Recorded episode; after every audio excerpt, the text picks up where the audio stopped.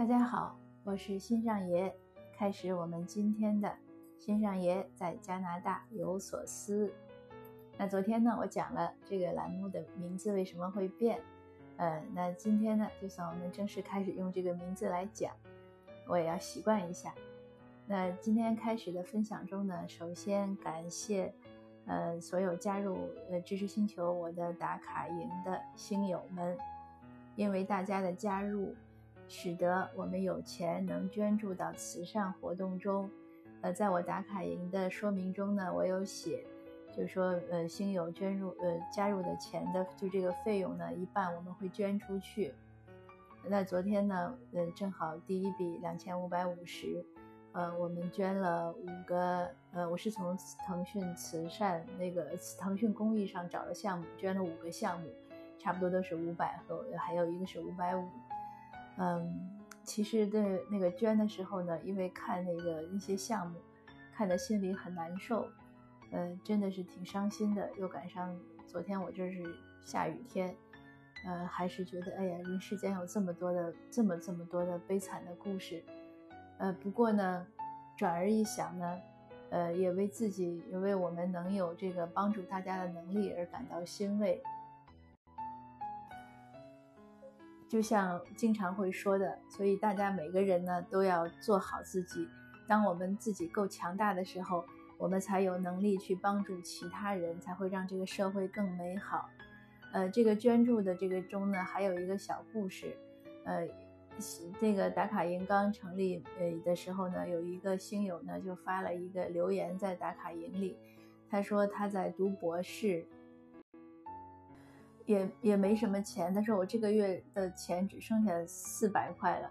那然后看到欣姐的这个打卡营成立呢，呃，我就毫不犹豫的 把因为那个打卡营要三百六十五就捐出来了。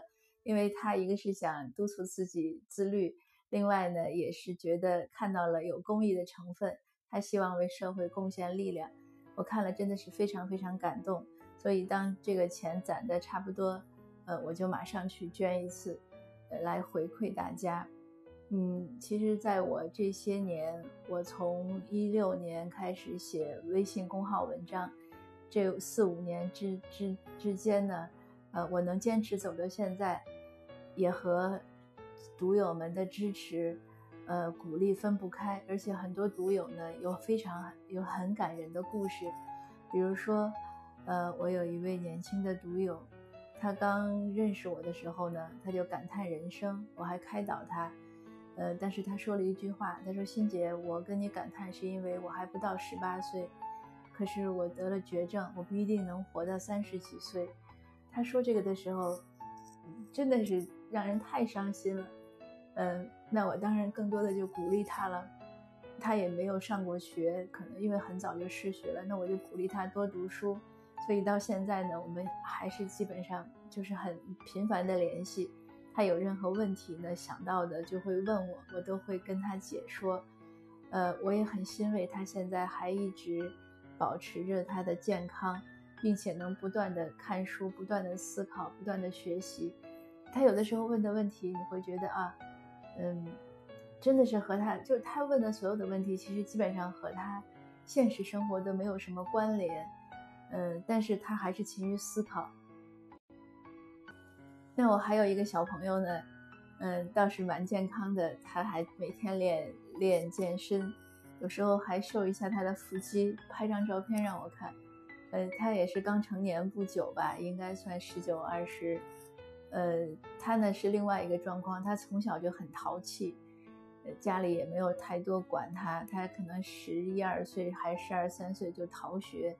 呃，从甘肃一直跑的，呃，青海还是西藏，后来又跑了几年，又回家，现在在跟着家里人，呃，做拉面生意。那我觉得他也很棒。前天呢还跟我讲，他说：“欣姐，我很感谢你一直没有放弃我。”我说：“当然不会了，我也很为你感到骄傲，你能这样子的自强不息。”他也是很喜欢看书，然后听一些。呃，有声的课程啊什么的，就是我觉得尽尽量所能吧，因为他高中还没有毕业，我也很鼓励他去读个成人高中，呃，把一些必要的知识补齐，呃，希望他能努力。前年我回国做讲座的时候，他特意从周口到郑州去看我，也也说去听讲座，呃，可是因为睡过了又没有听成。但当时我就鼓励他一定要读完高中。呃，虽然我们一直强调说，呃，不要让孩子进行完全的，就是去灌输知识，灌输知识的教育是不可取的。可是呢，必要的知识是一定要的。为什么呢？因为知识是你认知的基础。以前我有写过一篇文章，过两天我可以在公号里再推一下。那个文章每一次推点击率都很高。也没有什么大道理，就是用各种小事来证明知识是认知的基础。就是有的人说，哎呀，知识你那个认知要提高，也要多去看，要开眼界，这个没有错。但是必须要有一些基础的知识。嗯，再比如吧，前几天，呃，我的一个读友群里，然后群友在聊天，有一个朋友就讲，他说这次疫情呢，让我认识到，呃，这个病毒的危害很大。那以后会不会一种病毒就把所有的农作物都杀死？这样人们就没有呃蔬菜呀、粮食呀、水果来吃？那我们怎么办？我说你放心，呃，应该不会有这样的病毒。呃，为什么呢？呃，他就问我为什么？我说因为人呢是一个种，人都是人种，呃，都是同一种生物，但是所有的作物呢其实是不同种的。呃，我们说门纲目科属种嘛，那它目也不同，科也不同，属也不同，种也不同，所以如果有就很难会有一种大的一种病毒能把所有的呃植物都杀死。那你就看到，就是有的时候一些基本的知知识呢，就会让我们避免一些焦虑，所以我们必须有一些知识还是要有，而且要相信一些。呃，真正的专家从学理的推导，就像现在大家在猜这个病毒来源啊，怎么怎么样？呃，看一些新闻是可以，但是没有必要太费神，因为病理学家一定在做研究，我们要等一下时间，要看一下他们的结果，那个才是可信的。这就是什么？不要相信阴谋论。阴谋论为什么会这么盛行呢？因为阴谋论会给我们一个非常简单的解释。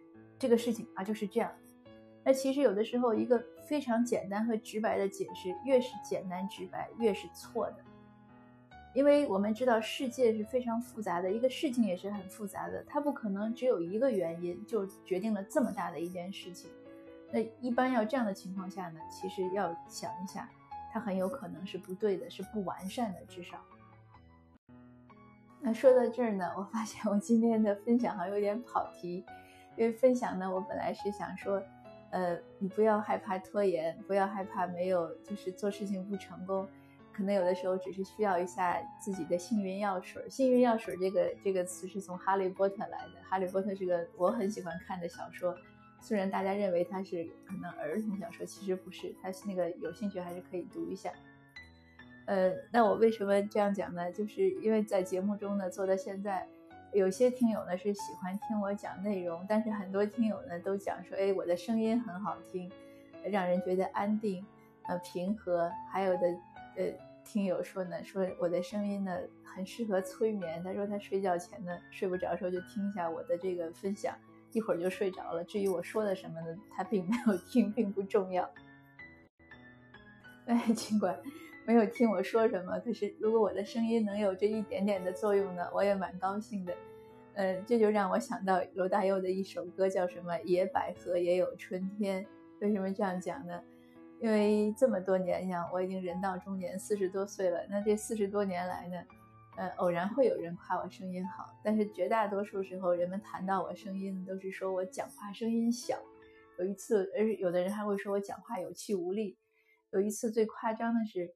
呃，那个时候我还在做生意，我和一个客户打电话，他就很不高兴。他说：“你如果不想接我电话，你可以不接。你为什么这样懒洋洋的说话？”我说：“我很抱歉，我就是这样的声音讲，不是不重视你。”他说：“你不能大声讲吗？你不能很厉害的讲吗？”我说：“我很厉害的讲，就是我发脾气的时候，但是一般我都是这样。”所以真的是没有想到有一天，就到现在过了这么多年，那。